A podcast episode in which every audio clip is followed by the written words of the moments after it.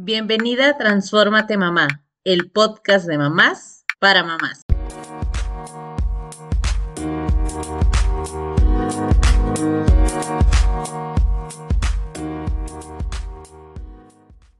Hola, bienvenidas a otro episodio de Transfórmate Mamá, donde vamos a hablar de un tema que todavía es un tabú para muchos, y más cuando lo vamos a abordar desde la parte de, la infancia, ¿no? La sexualidad infantil se puede expresar de muchas maneras para los niños y, los y las niñas, desde jugar, conocer su cuerpo, estar inquieto, los besos, a quién sí le puedo dar este beso y a quién no, la diferencia entre los niños y las niñas en su cuerpo y también cuando ven el de nosotros como papás, yo creo que a todos nos ha pasado que que nuestros hijos nos pregunten, yo por qué no tengo o tú, no sé, a mí mis hijos de repente me preguntan sobre mi pene y yo, ¿dónde está tu pene, mamá? Y yo, este, déjame te explico, ¿verdad? Entonces vamos a hablar de cómo abordar estos temas con nuestros hijos y de qué tan bien o mal está cambiarle los, los, nombres a las partes íntimas, cómo abordamos este tema que si para nosotros es un tabú, seguramente les compartimos a nuestros hijos estas inseguridades si no sabemos abordarlos. Carla Marisol, ¿cómo están? ¿Qué tanto hablamos abiertamente con nuestros hijos acerca de la sexualidad infantil? Hola, contenta y, con muchas preguntas aquí sobre este tema y qué tanto, qué tanto hablamos, ay, tú y tus preguntas, Blanquita, pero bueno, eh, pues mire, tengo varias veces lo, he platicado, un muchacho de 21 años y una niña de 10 años. Con ella, sinceramente, no he hablado del tema de la sexualidad. Ahorita está ya con, con ciertas dudas porque en su escuela ya los, les están hablando sobre la pubertad, ciertos cambios están empezando a pasar en su cuerpo, en sus emociones también. Y ¿Cómo lo he hablado con mi hijo en este momento? Sí, lo hablé con pena, muchachas. Voy a ser bien honesta, me dio pena. Yo eh, me embaracé de él a los 18 años. Entonces, él se acercó a nosotros cuando, pues él ya tenía novia y me pregunta así de la nada un día, oye mamá, pues porque él sabe que no es, su papá y yo no estábamos casados, sabe que salí embarazada cuando estaba en la preparatoria todavía, ya estaba por graduarme. Y me dice un día, eh, ¿cómo es que saliste embarazada? O sea, sí sé cómo, dice. Así me dijo, o sea, sí sé cómo, pero que no se cuidaban o como así como que quería más detalle. Y hoy sentí como, sentí la verdad que me puse colorada porque me sentía así caliente y, le, y me agarré y me senté, me acuerdo, en la cama porque estábamos en mi cuarto y le dije, bueno, pues ya lo estás preguntando, hijo, me da penita, así le dije, de verdad, le dije, me da penita, pero lo estás preguntando y te voy a ser bien honesta. Eh, salí embarazada, ay, que aquí me voy a confesar con todas, pero le dije a mi hijo, salí embarazada en mis pininos, así en mis pininos, y si ya me lo estás preguntando, pues por algo ha de ser. No es para asustarte, ni, ni te quiero exagerar ni nada, pero como a mí y a tu, a tu papá nos pasó, fue que nuestros pininos de ambos eh, estábamos experimentando apenas muchos jóvenes que empiezan, pues les hay dolor, hay dolor, ¿verdad? Y entonces hay dificultad, más cuando el, tanto el hombre como la mujer es su primera vez. Entonces, a veces ni siquiera usan condón. En el caso de nosotros, ah, pues como apenas estábamos viendo cómo iba la cosa, no, pues no se puso, entonces se lo puso ya como que después, ya a ver cómo va, así va esto. Y yo así salí embarazada. Entonces, no te creas que, que ay, es que nomás una vez y, empecé sin condón, pero después me lo puse y así no sale. No, también pueden quedar embarazadas. Así fue mi situación, así me pasó a mí.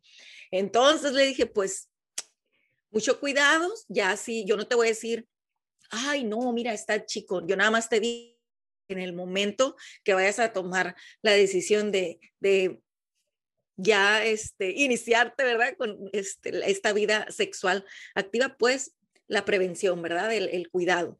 Entonces, así me tocó, así me tocó y me dio pena y, y, mi esposo se quedó sin palabras, o sea, yo fui la que habló y él así todo, o sea, no supo ni qué decir. Y pues con mi hija apenas está ya con las cuestiones de, oye mamá, y cuando venga mi periodo, oye, y es que en la escuela les enseñaron a hacer un paquetito de toallas sanitarias, les armaron un paquete de toallas sanitarias y de diferentes tamaños, formas y todo. Entonces ella ya empieza con esa, según con esta pena de, ay, pero luego si los niños ven mi bolsita con toallas sanitarias y, y bueno, todas estas cuestiones. Y ahorita conforme vayamos avanzando en el tema con nuestra experta invitada, híjole, tengo muchísimas preguntas que hacerle. Híjole, pues la, la verdad es de que yo no, yo tengo a mi niña apenas de siete años, sin embargo, desde muy chiquita he tenido algunos eh, incidentes que me han mostrado que hablar de este tema con los niños, de, conocerse, de decirles el nombre de, las partes del cuerpo por su nombre es súper importante. Cuento rápido nada más una experiencia corta que tuvimos. Estábamos en una comida en un restaurante, eh, tres parejas, donde pues las tres parejas tenían, tenemos hijos chiquitos más o menos de la edad, y había juegos. En uno de los juegos este, de repente como que vimos que había pasado, vi la actitud de mi niña que estaba así media sonrojada, media con pena, como que subiéndose su ropita. Y yo le, o sea, luego, luego está la alerta de madre, ¿no? Porque era mi hija y eran todos los demás eran niños chiquitos, de la misma edad, o sea, para esto tenían dos años, dos o tres años los pequeños. Y eh, le dije a mi hija, ¿qué pasó? Y me dijo, mamá, es que su tanito me dijo que si no le enseñaba mis pompas, no me invitaba a su fiesta y le enseñé mis pompas. Entonces yo me sentí, lloré, bueno, en ese momento me dio mucho coraje, pero llega un momento como padres que decimos, ¿hacia dónde dirijo el coraje? ¿Hacia, hacia mí? Porque no supe educar, o sea, me sentí eh, como una madre con mucha culpa porque dije, fallé, fallé y me, me, dio coraje con el niño, pero pues al final es un niño, ¿no? Este es algo que dije, ok, hacia los papás pero digo, los papás son mis amigos, ¿no? Entonces, hacia, hacia quién me enojo. Lo que hice fue, ok, salimos del restaurante y le hablé a una amiga que afortunadamente tengo que es psicóloga y, ve estos temas, y, llorando. Obviamente yo estaba llorando y le dije, oye, oye, es que siento que, que me violaron a mi hija, ¿no? O sea, literal. Le digo, y no sé qué hacer, y me, me orientó muy bien. Este, la, la, verdad es de que como liberar del, de, al final es un aprendizaje, eh, sí me, me orientó, pero ahí es donde se puso el foco rojo en mí, en mi familia, como, como padres, que tenemos que enseñarle a nuestros hijos, porque yo sí le decía a mi hija, debo admitir, antes de esta experiencia, yo le decía, ay, te voy a lavar tu cosita. Y desde a partir de esta experiencia, nada de cosita, te voy a, mi amor, ¿estás lista? Te voy a, te voy a enjuagar tu, tu vaginita, tu, no, o sea, las partes del cuerpo, mi amor, te voy a tocar tus senos porque te voy a tallar, te voy a poner jabón. Y es esto, es reeducarnos como padres porque no, al menos a mí mis padres nunca me hablaron de nada de las partes de mi, cuerpo, ni, ni que teníamos que aprender a decir que no. Entonces yo creo que eso es algo muy importante y bueno, ya no me extiendo más con esta experiencia. Aquí es donde para mí se prenden los focos rojos de, mamá, tienes que aprender y tienes que dejar el miedo a un lado, porque a veces tocar este tema, la verdad, da miedo por todas los, las aristas que lo vemos y no, eh, aprender, a conocer y qué más que con nuestra experta. Bueno, sí, oigan, qué, qué buenas historias. Seguramente ahorita Regina, ya estoy dando el nombre de nuestra super invitada, es bióloga, educadora sexual y educadora sexual infantil. Es coautora de cinco cuentos infantiles, entre ellos el, también el libro de Tu hijo a un clic de la pornografía y sabes qué hacer. Es terapeuta breve y con posgrado en prevención de abuso. La verdad es que estamos súper, súper contentos, Regina, de tenerte aquí, que nos puedas compartir.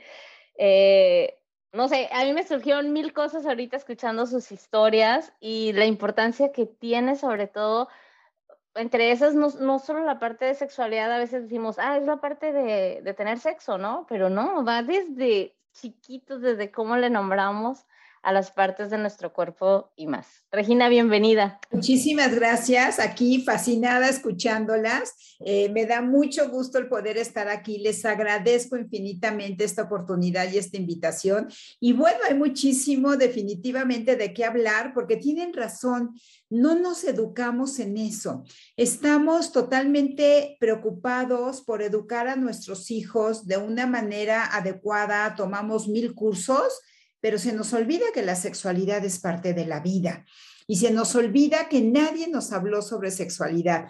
Yo siempre platico la anécdota y hago la broma y digo que a lo mejor por eso me volví educadora sexual y educadora sexual infantil, de que mi madre el día de mi primera comunión, ¿no? Venía entrando conmigo a la iglesia y de repente se frena y me dice, mijita, ¿tienes alguna duda? Yo no sabía si me hablaba de cómo agarrar la hostia, carme, pararme, este, si eh, eh, hacer el vestido para arriba para poder mincar o qué. Y volví y le dije, no, mami, luego no me digas que nunca hablamos de sexo y nos seguimos caminando el día de mi primera comunión y yo así de, ¿qué fue esto? ¿De qué hablamos? No entendí nada. Yo, yo llegué al altar así con cara de, de, de, se me acaba de olvidar todo lo que aprendí en el, ¿no? Esa fue mi, mi gran plática sobre sexualidad, ¿sí? Y sin embargo, mis propias compañeras de la primaria me comentan que yo las ayudé a, utilizar su primera toalla sanitaria, que yo les expliqué lo que era la menstruación. Algo ahí ya traía yo desde chiquita, ¿no? Como una mini educadora sexual ahí, este, les expliqué cómo venían los niños, en fin, hasta la fecha que me sigo llevando con mis compañeras de la primaria, se siguen riendo de eso, de siempre fuiste nuestra maestra en el área de la sexualidad. Y, en efecto, yo creo que es muy importante y esa conciencia a lo mejor empezó en mí muy pequeña, el poder hablar de sexualidad de una manera tranquila, abierta, formal, ¿no? Me encanta el poder escuchar y decirte, eh, este, eh, Carla, y que digas, a mi hija no le he hablado a los 10 años, cuando claro que lo has hecho y claro que la has educado. ¿Por qué? Porque vamos mandando mensajes como papás de una manera informal en nuestra vida cotidiana y ya le has brindado una educación sexual, a lo mejor no consciente, a lo mejor no en el siéntate, vamos a platicar. Por favor, no la agarres el día de su primera comunión. O sea, por favor, te lo pido. Lo voy a recordar. Pero no es el siéntate, vamos a hablar, es el, el hacerlo en la vida cotidiana. Y para eso me encantaría retomar un punto que dijo Blanca, ¿no? ¿Qué es la sexualidad?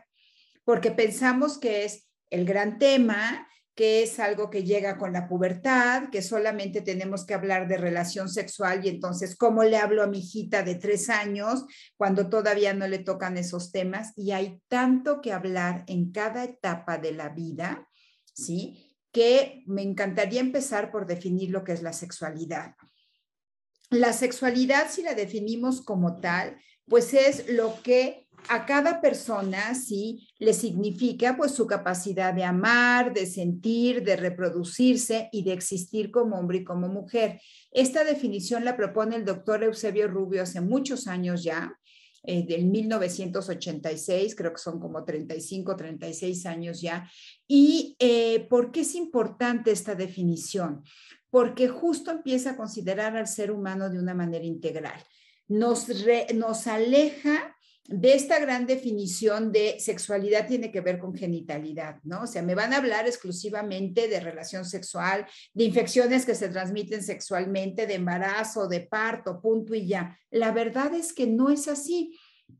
Este, este doctor Rubio propone cuatro componentes muy importantes. Los vínculos afectivos, que es cómo me relaciono con los demás, con los que son de mi edad, con los que son más grandes, con los que son más pequeños. Entonces, desde el momento que tú le dices a tu hijo, a tu hija, esta es tu familia, y tu familia está formada por papá, por mamá, por tu hermanito y por ti, etcétera, ya estás hablando de sexualidad.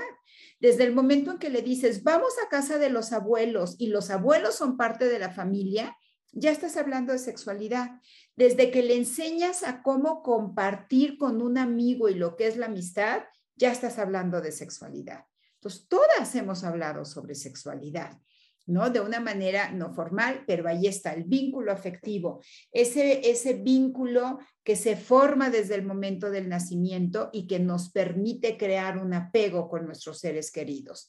Otra parte es el género, claro, tu sexo biológico, eres hombre o eres mujer, y aquí corrijo un poquito lo que dijo Marisol, o tenemos vulva, no vagina nada más. ¿Por qué? Porque cuando yo observo mi cuerpo y pongo un espejo en, en medio de mis piernas, no solamente veo la vagina, veo la vulva. Es como decir, señalando mi cara, es como decir, todo esto es mi nariz. No, todo esto, señalando toda mi cara, es mi cara. Y esta, señalando mi nariz, es nada más mi nariz. Entonces, todo lo que tenemos en medio de nuestras piernas se llama vulva. Y una parte de la vulva es la vagina. el nombre correcto para poder decir de los genitales femeninos es vulva. Entonces, bueno, nacemos, regresando a la parte de género, con un sexo biológico o hay penitestículos o hay vulva, lo cual nos da nuestro sexo biológico. Pero vamos aprendiendo a lo largo de los años el significado de ser hombre y el significado de ser mujer. La construcción de género es una construcción social. La sociedad te va diciendo, eres niña, a ver, siéntate bien, con las piernas cerraditas, mi reina, sí, sí, este, eh, tienes que ser educada, tienes que ser linda, tienes que estar bonita, arregladita, obediente, ser un ser para el otro, porque calladita te ves más bonita, ¿no? Entonces ahí se va educando una mujer. Claro, falta que esa mujer y nosotras como madres nos cuestionemos si ese mensaje le quiero mandar o no a mi hija, ¿no? Y el hombre también va teniendo toda una construcción social de eres fuerte, valiente, rudo, no te dejes, regresa a la violencia, no llores, no seas cobarde. Y la verdad es que en cuestión de género los vamos dejando desprotegidos a los dos, porque un niño que sufra violencia, por ser fuerte, valiente, audaz, no llorar, no pedir ayuda y poderlas todas, se va a quedar callado.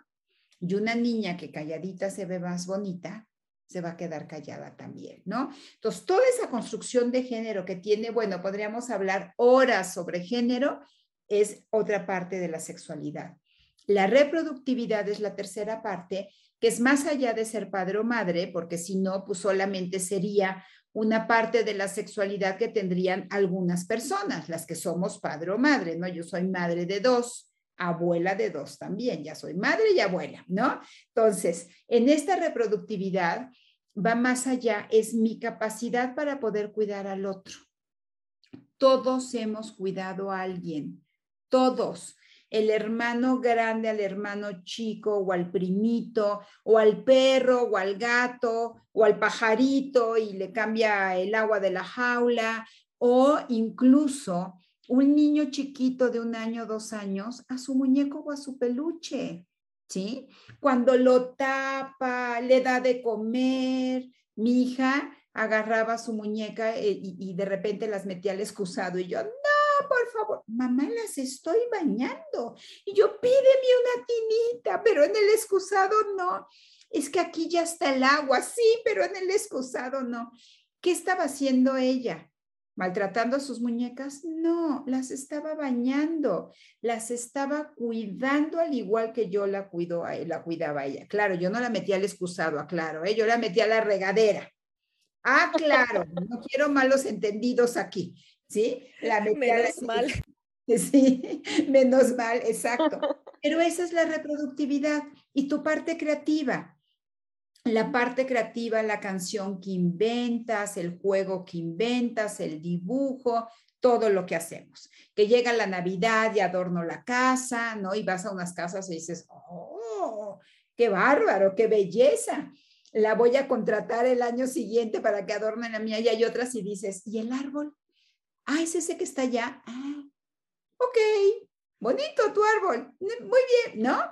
Entonces, esa es parte de tu reproductividad. Entonces, estos cuatro componentes de la sexualidad los ejerces a diario. a diario. O sea, ¿quién no inventa una canción con sus hijos y los vas a bañar y ya les estás cantando y nos quitamos la ropita y no sé qué y vámonos a, la, a bañar y todo eso tiene que ver con tu sexualidad? cómo te levantas, cómo te vistes, cómo saludas, cómo tu hijo o tu hija ve que tratas a tu pareja, cómo tu pareja te trata a ti. ¿Qué mensajes da sobre ser hombre, sobre ser mujer? Todos hemos educado a nuestros hijos. Hagámoslo de una manera más consciente, más informada, para poder dar una educación que sea más integral, más eh, asertiva, que pueda promover el desarrollo de habilidades, no nada más la información, porque yo, y retomando tu historia, Carla, que te agradezco que no las hayas compartido, yo te puedo decir qué te faltó como adolescente, la habilidad. Sabías que existía el condón, pero no tenías la habilidad para poder negociarlo, pedirlo, exigirlo, usarlo, saber desde cuándo se coloca. Entonces, no es nada más brinda la información a tus hijos, crea habilidades sociales, aprender a decir no, a poner un alto, a pedir ayuda, a negociar, etcétera, y habilidades también para perdón, para poder actuar ante diferentes circunstancias. Así es. No, en Regina, si, si no me e, en casa, y no es, no es culpar, echar culpas, no, ¿verdad? Pero por dar un ejemplo, eh, si no, no nada más no se me educó en eso, sino algo como, no les miento, me vuelvo a confesar aquí, el, los vellos de las axilas jamás nadie me dijo, y yo estaba tan inocente, larguísimos, les juro, larguísimos, y mi mamá no me decía, mis hermanas mayores no me decían nada, hasta que, qué pena, pero el novio de una de mis hermanas se dio cuenta y le dijo a mi hermana, oye, ¿cómo es posible? Revisa a tu hermanita, mira. Y no, pues largos, largos. Y pues yo no sabía, yo sí, pues me salieron aquí, o sea, así es larguísimos. Entonces ya, entonces ahora sí me dijeron, ay, pues mira, se tiene que hacer esto y esto otro, hay que rasurar. Tan así, tan cerrada era, era la información, vaya, que, que ni siquiera de, de todos estos cambios físicos que pasan en la puerta, mucho menos de sexualidad. Claro, porque ¿cuál es el, el, miedo en el fondo como papás? Voy a experimentar. O sea, yo, por ejemplo, igual confesándonos y no es por juzgar ni, ni, nada, ni reclamar, justo es de, de, esto parto y hacia dónde voy y qué, qué, puedo cambiar también en nuestra historia. Es esto, ¿no? Para, para nos, en nuestra casa, por ejemplo, era, sí, ya te hablé de que tenías relaciones puedes quedar embarazada y eso era hablar de sexualidad. O sea, era como el gran tema, o sea, y ya lo sabes, así casi casi como entrando a la iglesia que le pasó a Regina, de ya tocamos este tema, se da checklist. O sea, para nosotros era de, ya sabes la consecuencia, entonces no lo tienes que hacer. Y era, era como la prohibición de hacerlo, nada más. O sea, no, no había mayor educación, ¿no? Y lo que te dicen en la escuela, y ni siquiera nombrar las cosas por su nombre, porque yo, yo soy mamá de dos hombres, varones, y al principio cuando yo les hablaba de sus partes, de verdad me costaba tanto trabajo decir la palabra pene. O sea, hablarles a ellos de, no, mi amor, deja, o no sé qué, tu pene no se saca en público, porque pues también, ¿verdad? Ya ven que andan experimentando los chamacos. Y yo, esas son partes privadas, amor, no sé qué. Pero decir la palabra me sentí así de, me van a voltear a ver y esta señora, ¿qué le pasa? O sea, sabía que no estaba mal, pero de verdad la carga que tenía decir la palabra ya ahorita lo digo más fluidamente, ¿verdad? Porque pues con dos hombres ya fluye de manera más natural, pero de verdad, o yo recuerdo que la carga que tenía el nombrar a la parte por su nombre es bastante fuerte, ¿no? Por esta, este temor. Claro, claro. Eh, me tocó una mamá que, que, pues igual le expliqué que se llamaba vulva y me dice, ¿cómo vulva? Le voy a tener que decir a mi hija la palabra vulva. No le puedo decir vulvita. Bueno, moría yo de la pues, pues, no, se llama vulva. O sea, no, no, le vas a decir a todo naricita, boquita, pelito, bracito, deditos es una parte más de nuestro cuerpo, pero como incluso lo vamos hablando como las partes, ¿no? Las partes, las, esas. Esas que quién sabe dónde están, pero que no quiero yo mencionar y que no quiero saber de ellas. ¿Qué es importante o qué información es importante en nuestros niños de preescolar? ¿No? Vamos así como, a ver, vamos dando una pauta de qué tiene que saber tu, tu niño, tu niña, de qué tenemos que ir hablando. Preescolar, ¿sí? Primero, muy importante, el que puedan comprender su imagen corporal, es su cuerpo, es lo que van a tener el resto de su vida, con lo que van a funcionar. Entonces, en esa imagen corporal hay que hablar de todas las partes del cuerpo, incluyendo las partes, como decíamos, ¿no? Incluyendo los genitales, ¿sí? Explicarle al hombre que tiene pene y testículos, si no te puede decir la palabra testículos porque es muy difícil, con que se aprenda la de pene si es, suficiente, y en la niña vulva, ¿de acuerdo? El, poder eh, entender también la higiene de sus genitales, higiene, limpieza. Si tu hijo está circuncidado o no, no importa. Tiene que aprender cuando se baña a hacer su prepucio para abajo, a limpiar la cabeza del pene. Solito el prepucio se regresa a su lugar. La niña tiene que aprender a limpiarse de adelante para atrás, nunca de atrás para adelante, porque va a contaminar su vulva con excremento. Si ella se limpia cuando hace pipí de atrás para adelante, eh, contamina su uretra y contamina su vagina y puede haber infecciones. Entonces, de adelante para atrás y tira el papel. Cuando hace pipí, nada más absorber. Tiene que ir aprendiendo a partir de los cuatro años cuando se bañe a ella y eh, solita ir lavando su vulva. ¿Sí? ¿Qué otra cosa es importante? Que comprendan los conceptos de público y privado, básico para la prevención de abuso, ¿sí? Si yo les pregunto, a ver, ¿quién es la valiente que contesta aquí? ¿Cuáles son las partes privadas al tacto de tu cuerpo? los senos, las pompas, la vulva. ¿Ok? ¿Estamos de acuerdo? Sí. No, no sé, tengo mis dudas. bueno, creo que nos vas a sorprender, Regina. Sí, creo que me va a decir, estás mal, Marisol, te hacen falta más. ahorita me declaro ignorante en el tema, este, pero bueno, es, a decir. los labios tal vez también. ¿Y tú qué? ya me dio risa. ¿Y tú qué dices, Blanca? ¿Cuáles son las partes privadas al tacto de tu cuerpo? Para, o sea, para el niño ninguna parte pues es como privada al tacto para él. Él sobre su cuerpo, supongo. Y pues sí, las partes, los genitales son partes privadas para el tacto hacia él, supondría.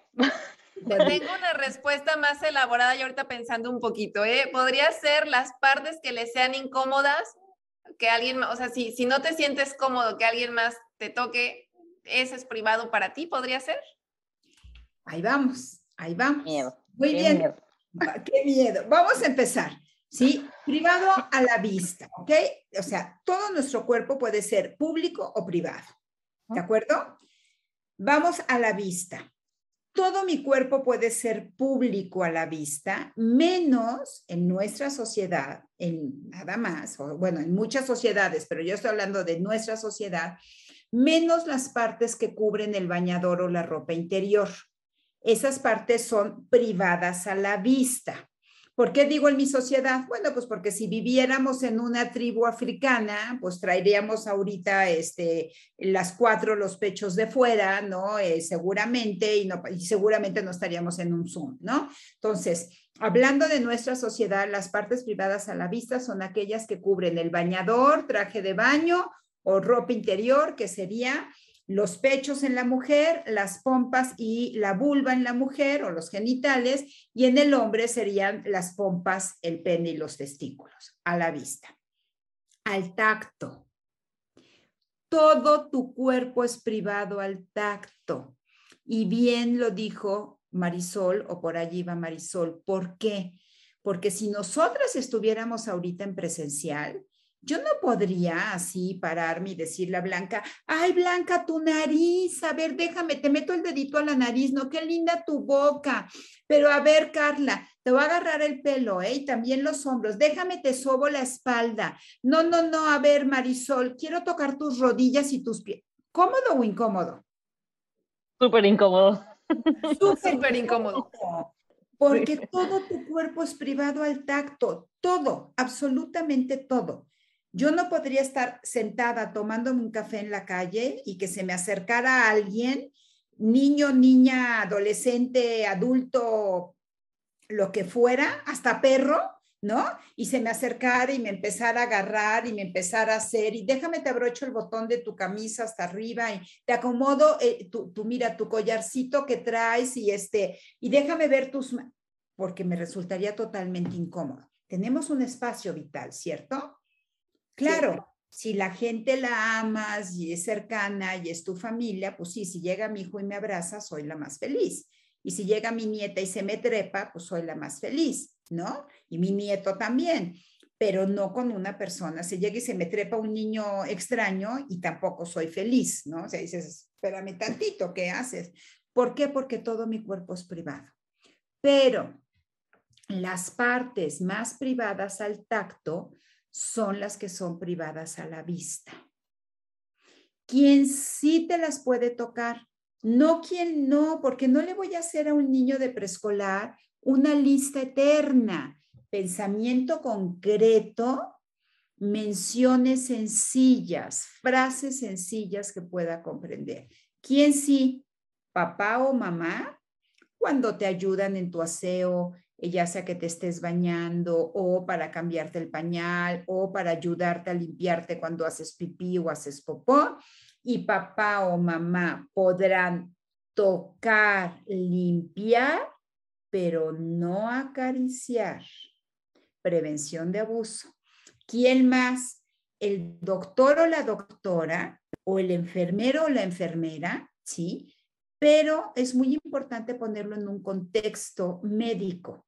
Dentro del consultorio, ya sabes, es el lugar a donde vamos para que tu doctor te pese y te mida y nos diga cómo vas. Ahí o en un hospital y de nuevo podrá revisar, palpar, pero no acariciar.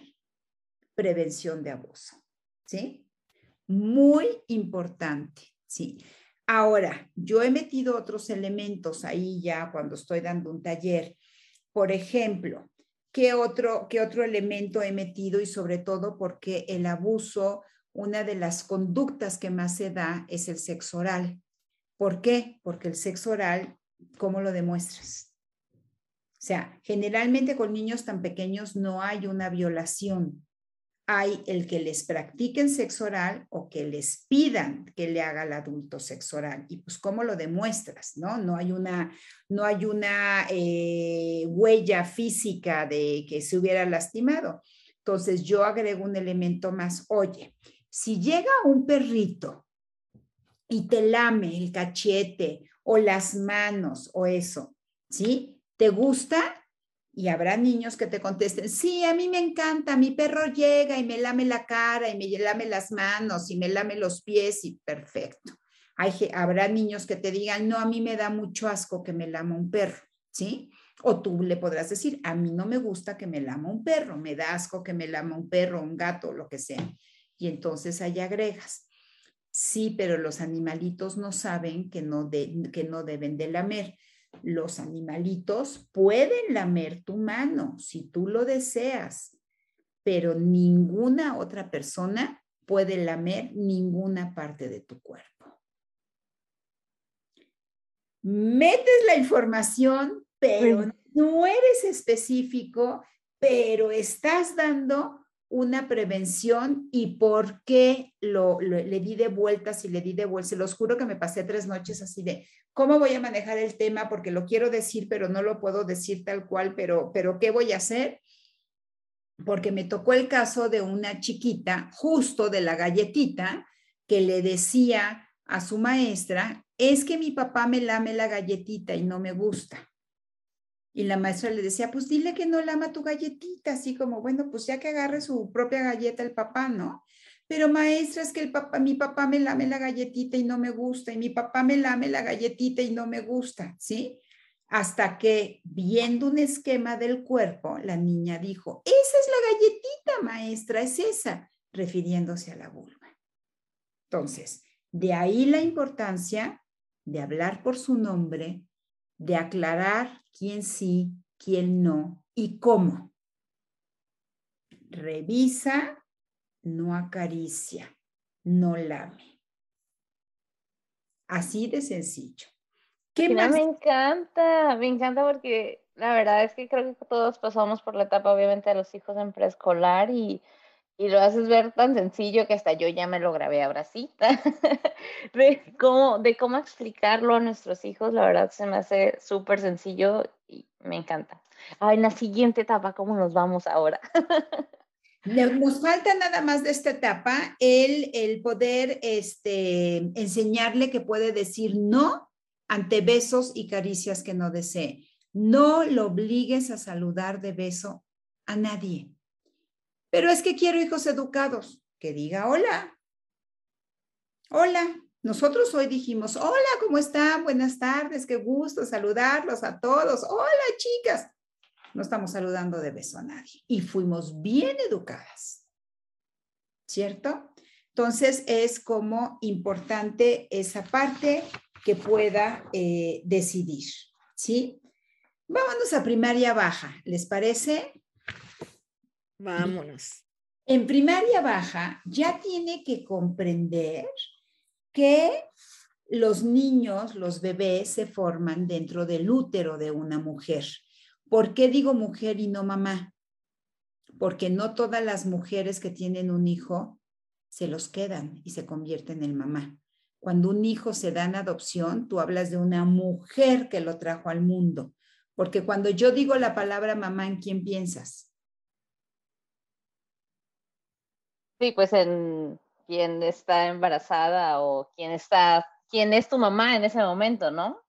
Si yo te digo tu, pero si yo te digo tu mamá, ¿en quién piensas? En, mi mamá. ¿Y qué hace? ¿Y qué? ¿Y por qué es tu mamá? Porque me cuidó, me crió. Ahí estás. Piensas en la persona que te cuida, que te apapacha, que te regaña, que te da de besos, que no dices nací de su vagina. No. No. nací eh, por cesárea. No. no Piensas en quien te quiere, ¿de acuerdo? Entonces, mamá, sea biológica, sea adoptiva, ¿sí? Es la que cuida, la que ama, la que ejerce el maternaje. Mujer es la que te trae al mundo. ¿Sí? Eso es, digo, cuestión de lenguaje. Entonces, ¿qué tiene que entender ya en primaria baja? Que los bebés crecen dentro de un útero, que el útero es una bolsita especial que tenemos las mujeres eh, hecha de músculo muy fuerte, que solamente tenemos las mujeres para que crezca el bebé, que los bebés se forman de un óvulo y de un espermatozoide, que crece dentro del útero más o menos nueve meses y medio, que las mujeres tenemos pechos para poder alimentarlos.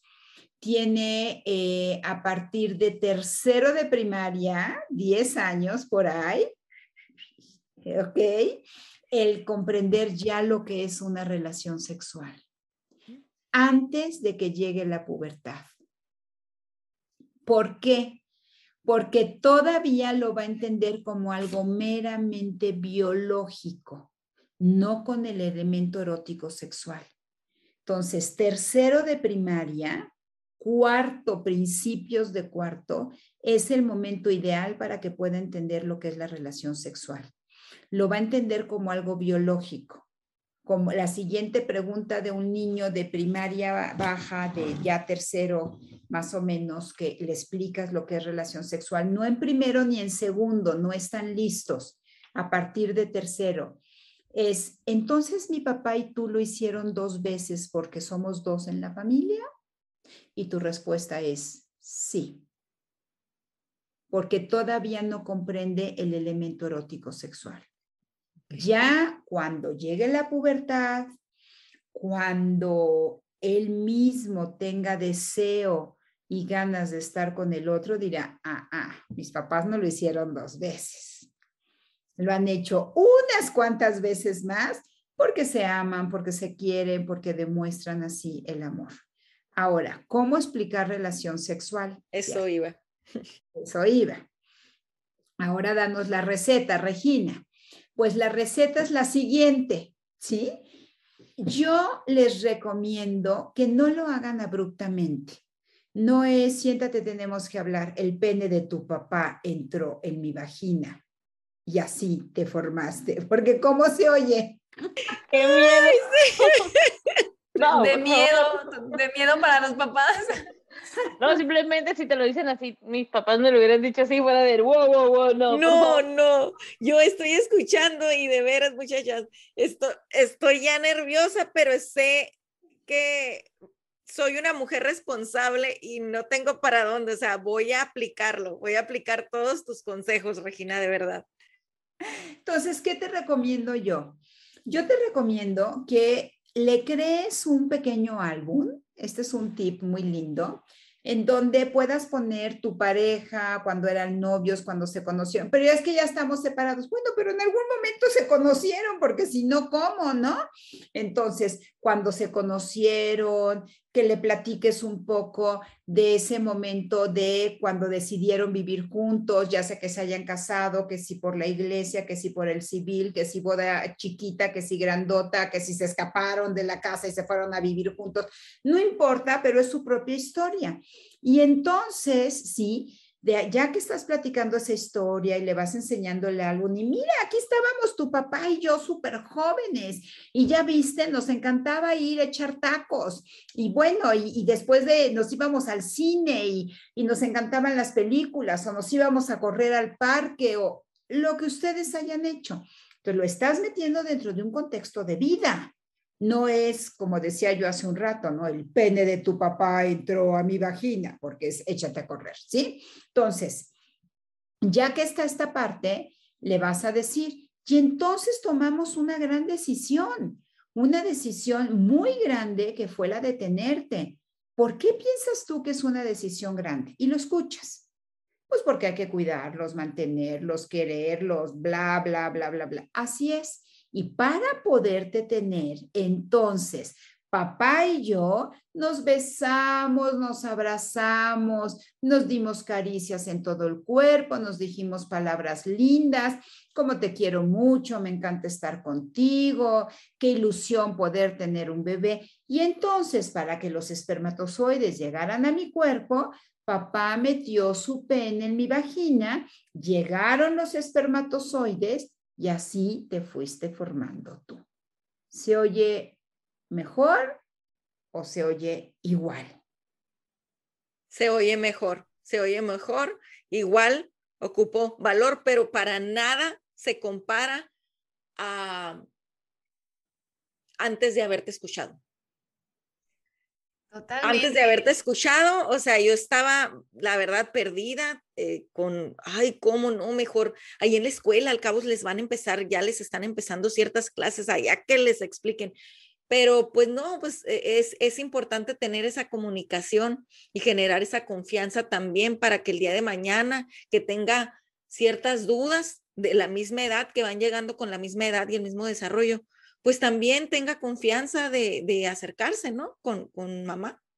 Y además de qué te perderías, te perderías de poder meter tus valores personales, familiares, ¿sí? Religiosos y para ti son importantes, que nadie más los tiene, los va a meter y que nadie más tiene el derecho a meterlos, porque tus valores familiares pueden ser diferentes a los míos y diferentes a los de Blanca o a los de Marisol.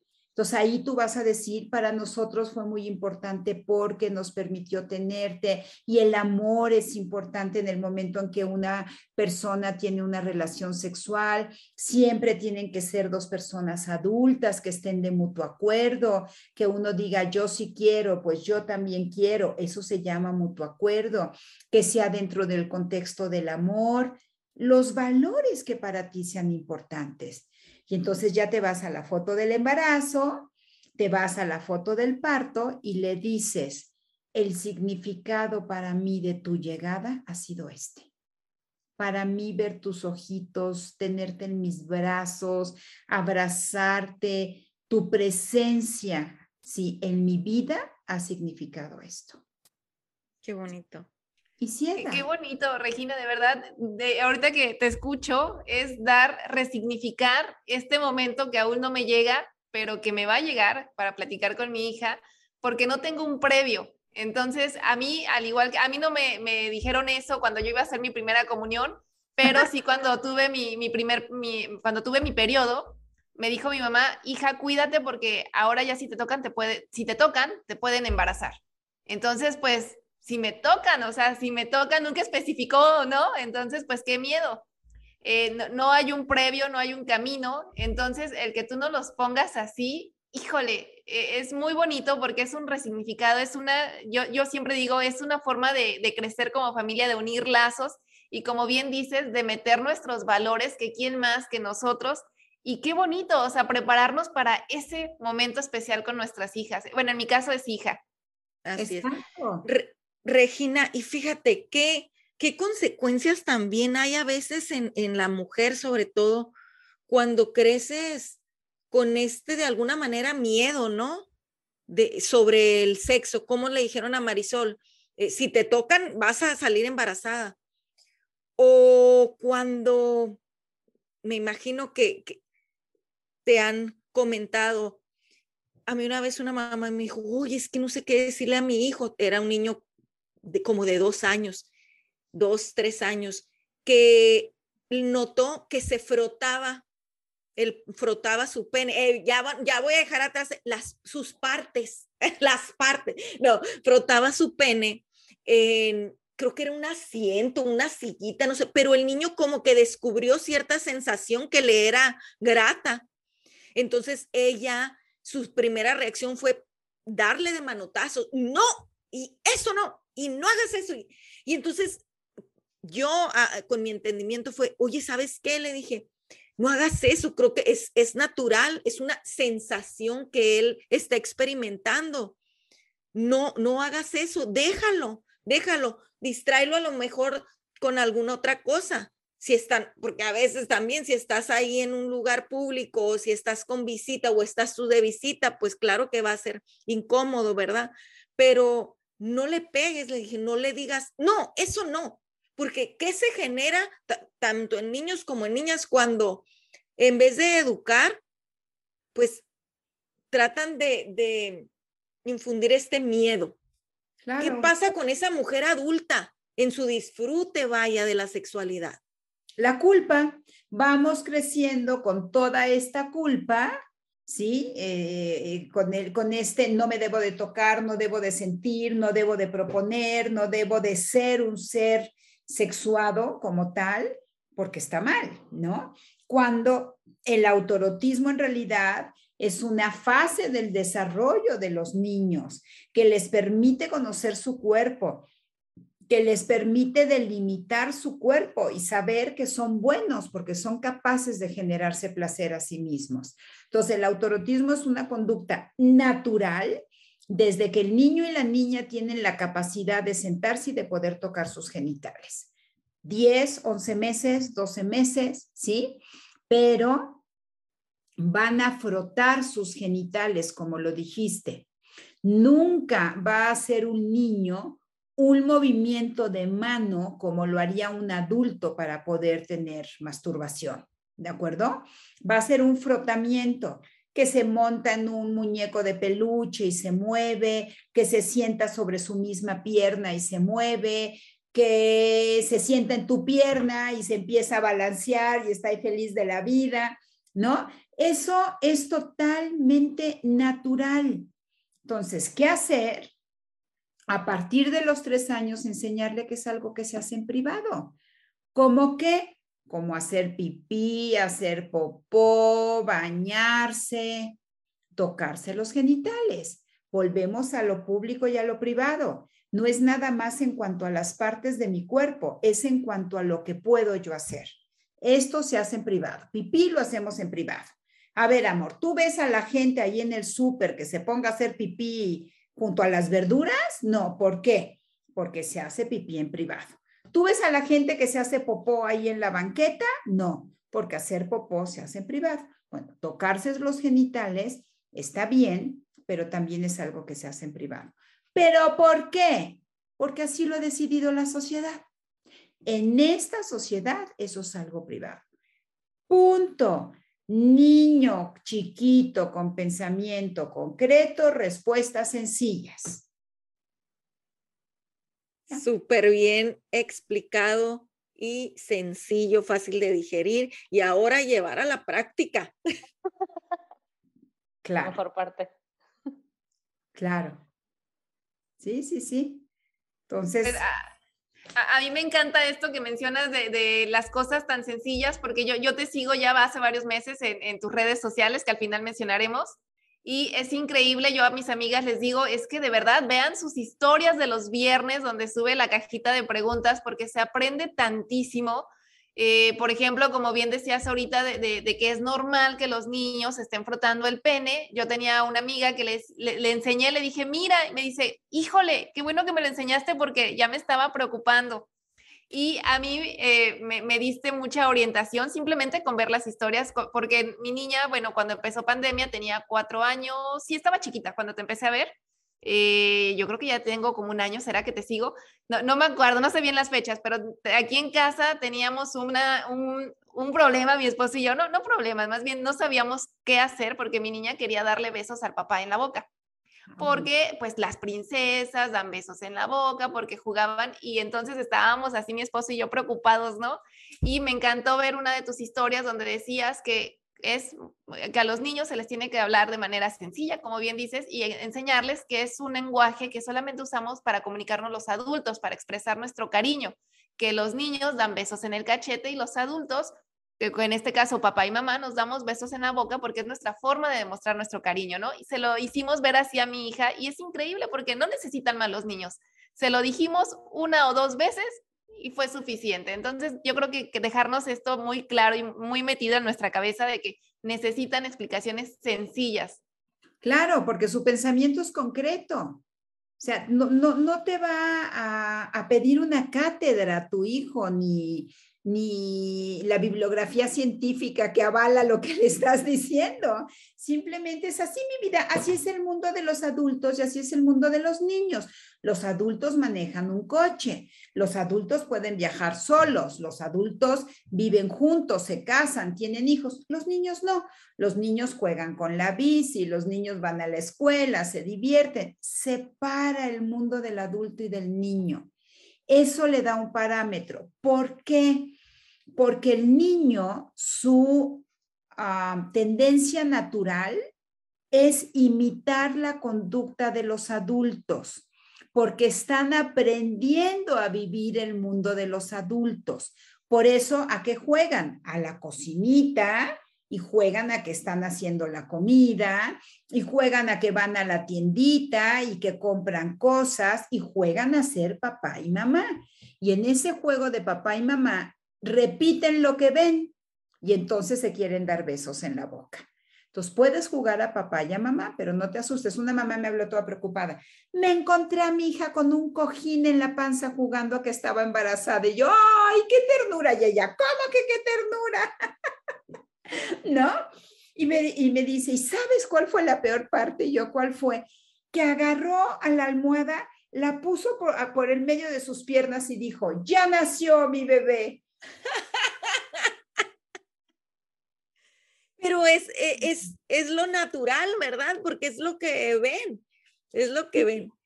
Qué, qué maravilla que está aprendiendo. Entonces, en lugar de regañarla porque parió un cojín, Mejor.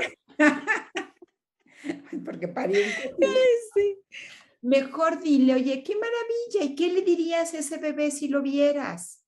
¿Cómo lo cuidarías? Vamos a aprender a cargarlo y mejor desarrolla el maternaje y favorecelo. Y sabes cómo se alimentaría y yo así te alimentaba y yo así te cargaba. En lugar de regañarlos, por imitar el mundo del adulto porque necesitan aprender a vivir el mundo del adulto. Todas las reglas. Ustedes se pueden imaginar cuántas reglas tuvimos que aprender para vivir en el mundo del adulto. Innumerables. Innumerables. Innumerables. Sí. Virginia, ¿y qué pasa cuando ya están en primaria alta? ¿Cómo, cómo damos esos saltos? Cuando... No, no, no, seguramente hay muchísimo de dónde cortar todavía. Sí, sí.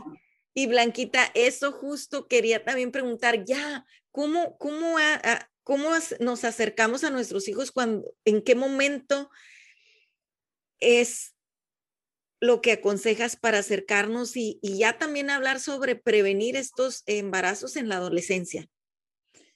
Mira, hay que empezar a hablar cuarto de primaria, quinto de la, de la pubertad, lo que es la pubertad, lo que es la adolescencia, cómo va a cambiar su cuerpo, lo que es la menstruación. Yo doy un taller madre y hija lindísimo donde explico todo lo que es eh, la menstruación, les explico las partes de su cuerpo por dentro, por fuera, como la higiene, el cuidado. Es un taller hermoso, las escuchas participar a ellas, de verdad, y madre y hija juntas, ¿no?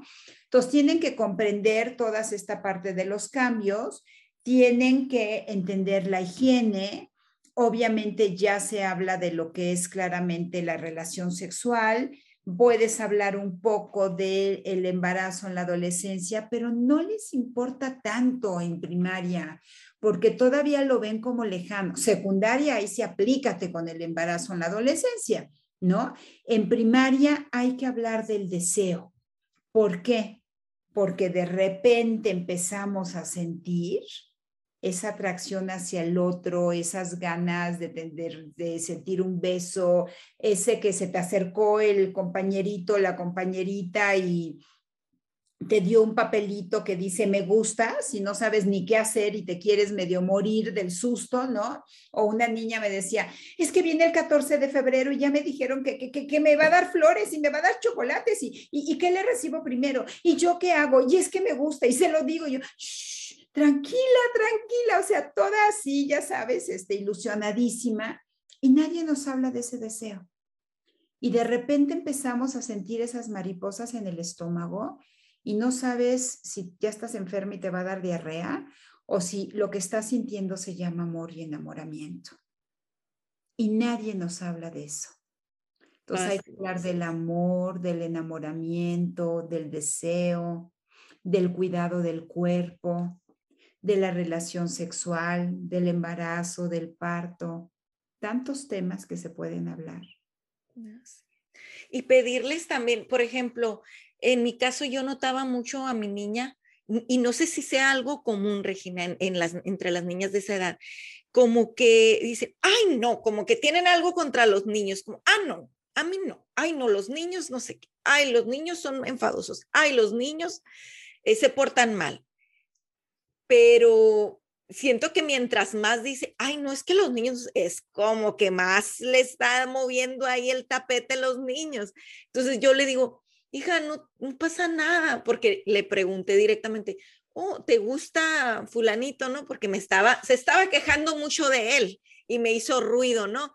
A ver, eh, ¿te gusta a ti él? Ay, no, mamá no, no me gusta ni una de mi salón porque no sé qué y, no se peinan y no sé. Ay, le dije, pues mira, si te gusta alguien, no está bien, es normal, no pasa nada. Es común esa actitud de las niñas, Regina.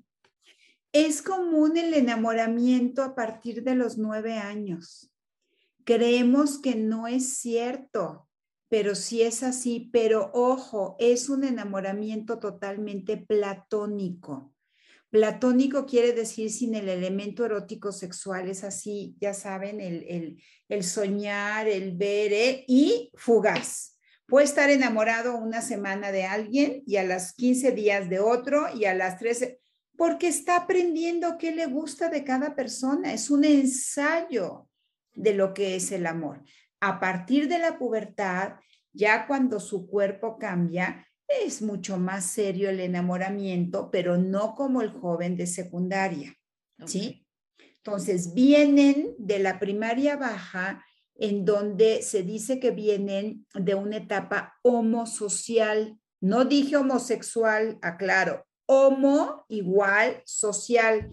Es decir, que los niños se llevan con los niños y las niñas con las niñas y que es el voltear a ver al otro y guácala, qué horror, los niños son cochinos, groseros, apestosos, este, bruscos, eh, maleducados, ¿no? Y las niñas, los niños dicen, son mandonas, chismosas, metiches, ¿no? Tal cual.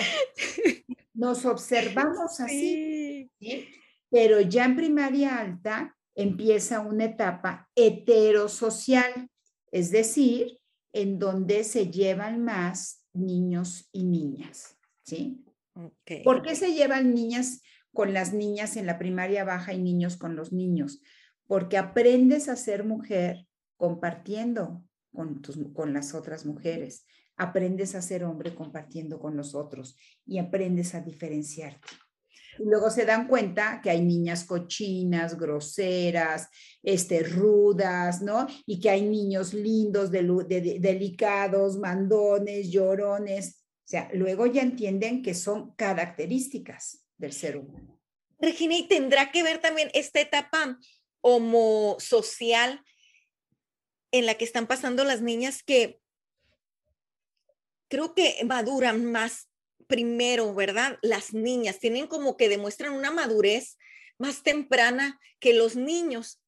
En mi experiencia, y yo veo, por ejemplo, mi hija de 10 años y sus amigas que están en su grupito, que todavía están en esta etapa homosocial, y dice, ay, los niños, pero, pero dice, me hace comentarios de sus compañeritos, mamá, es que se saca los mocos, mamá, y lo pone abajo del mesabanco. Y yo, y yo en mi cabeza, y mi hija cuidándose de que se vea bien el peinado, que su ropa esté bien. Y lo, cuando los niños, sus compañeros niños de la misma edad, están sacándose los mocos y no les importa, entonces creo que tiene mucho que ver, ¿verdad? Esta, esa nivel de maduración.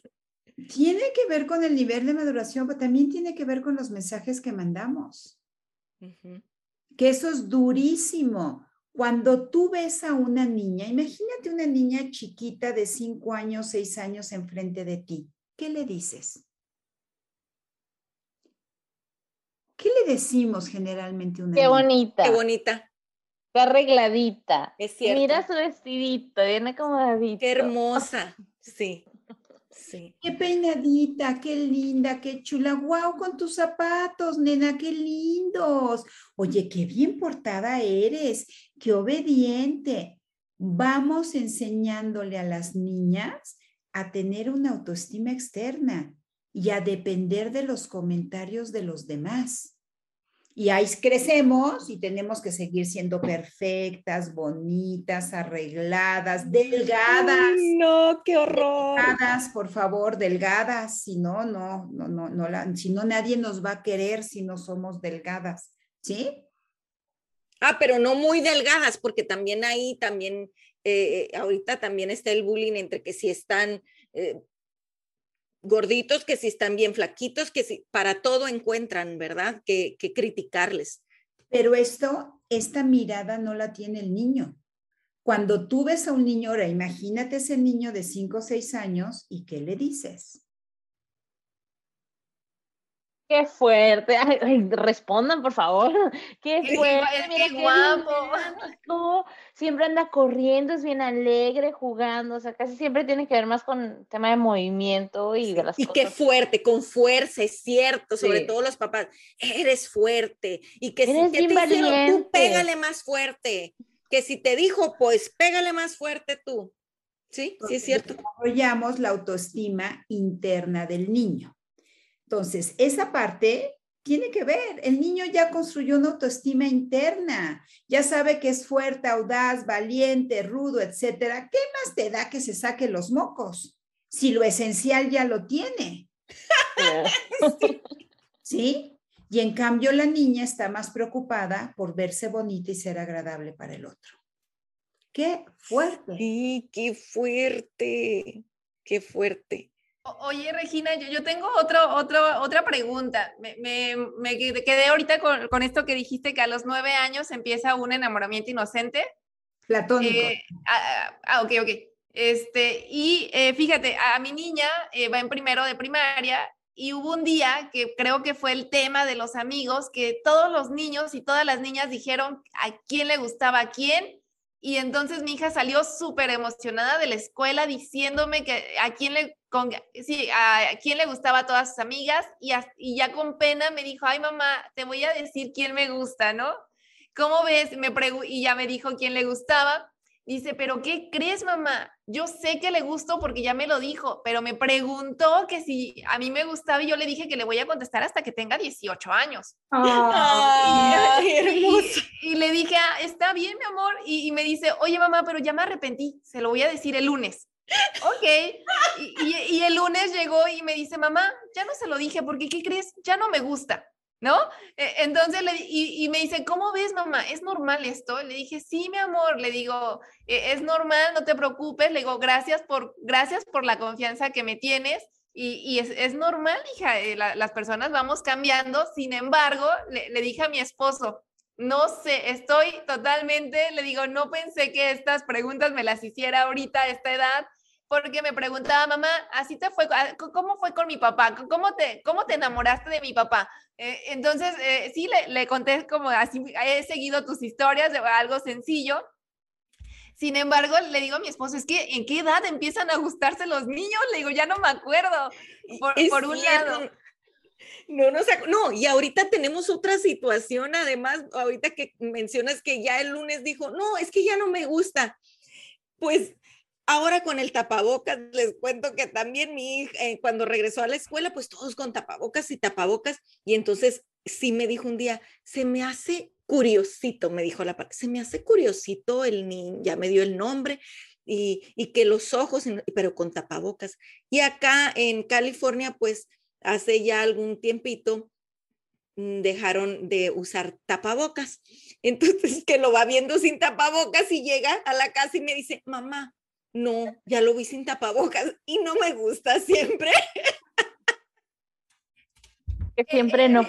Que siempre no. En, este caso, ¿cómo podemos orientar los padres, Regina? Porque la verdad es algo que, por ejemplo, en mi caso, yo he visto que muchas amigas empiezan a, a decirle a los niños, oye, ¿quién es tu novia? ¿Quién es tu novio? ¿No? A las niñas. Entonces yo como que digo, no, eso no está bien. O sea, yo ya escuché que eso no está bien y, y, pero sin embargo, hay muchas personas que, que, lo hacen, muchas, muchas mamás que lo ven hasta cierta manera divertido. ¿Qué, qué, consejo nos da, Regina? Porque creo que es un tema importante como para nosotros como padres. Eso es hipersexualizar a un niño. Es no respetar su proceso. Hay niños que se enamoran chiquitos, hay niños que no, hay niños que te dicen que le gusta a alguien pero confunden ese me gusta con me cae bien, con es simpático, con está guapo, con me carga la mochila en el recreo y me comparte su lunch, ¿no? El estarle insistiendo a un niño, sobre todo hombres, porque con la niña no lo hacemos, de nuevo, con todo este sesgo de género. El estarle insistiendo en quién te gusta y ya tienes novia y cuántas novias llevas y ya le diste un beso y no sé qué es hipersexualizar a un niño.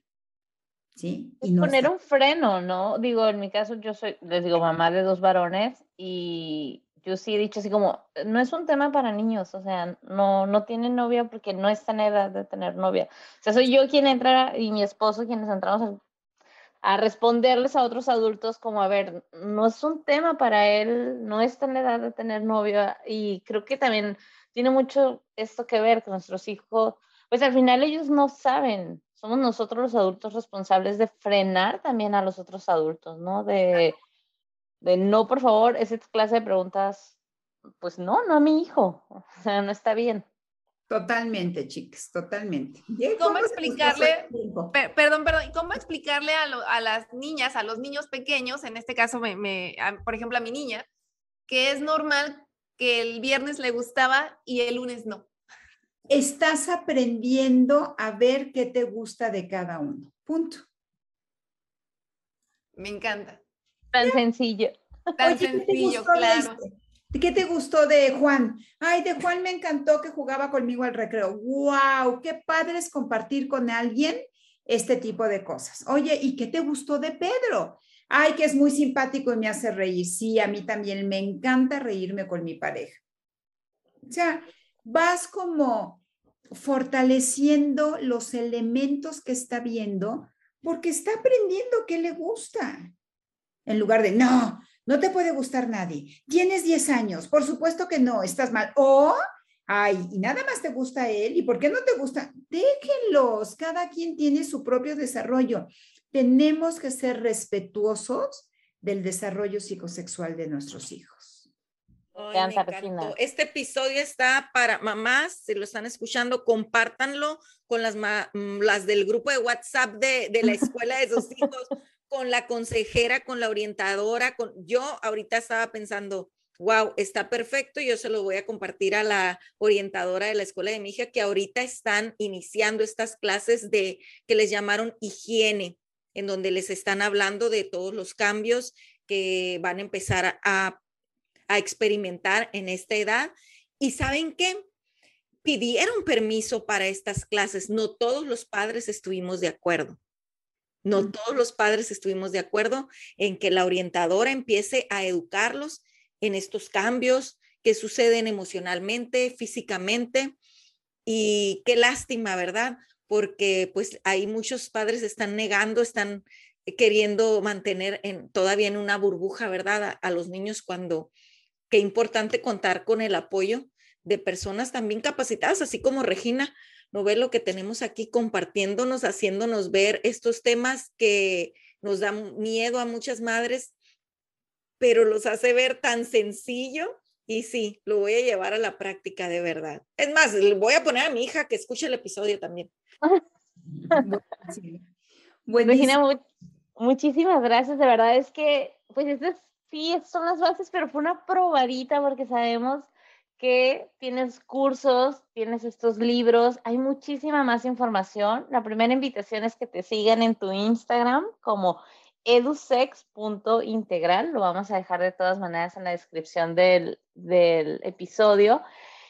Que sigan a Regina Novelo, que escuchen estas historias que cuenta Marisol cuando lo ponen en la cajita y te ayuda a responder Obviamente hay cosas, también hay que ser conscientes, mamás, de que no te las va a poder responder solo con la cajita en el comentario, que necesitas educarte más, que necesitamos todas, porque ya nos dimos cuenta que a todas nos falta, no se hagan, todas estamos aprendiendo de este tema y lo importante es pues abrir este espacio, de verdad sabemos que es una probadita, pero los invito a que conozcan los talleres que, que tiene. Hablas sobre justamente la prevención del abuso, dependiendo de la de los hijos, eh, es el que comentabas de madre e hija, yo no tengo hijas, pero hasta ganas, ganas me han de tenerlas nomás para entrar. Y hay otros, otros temas que también abordas de cómo justamente ir abordando los bases de una sexualidad sana y seguramente pues con mucha más información de la que pudimos tener aquí. Esta es una pequeña probadita solamente que quisimos compartir con otras mamás, porque es un tema que queremos súper importante que todas tenemos que hablar, dejar de, de lado este tema tabú y hablarlo como se debe. Y también no soltar cambio de más con los hijos, ¿no? Como bien Regina nos, nos decía, hay que saber qué decir de acuerdo a la etapa de nuestros hijos. Y si queremos seguir aprendiendo, pues sigan a Regina Novelo. De verdad, Regina, muchísimas gracias por acompañarnos. ¿Algo que quieras agregar antes de, de cerrar nuestro episodio? Pues no, nada más que la educación sexual integral es un derecho que tienen nuestros hijos. Y como padres, tenemos que informarnos para poderles brindar la mejor educación sexual posible.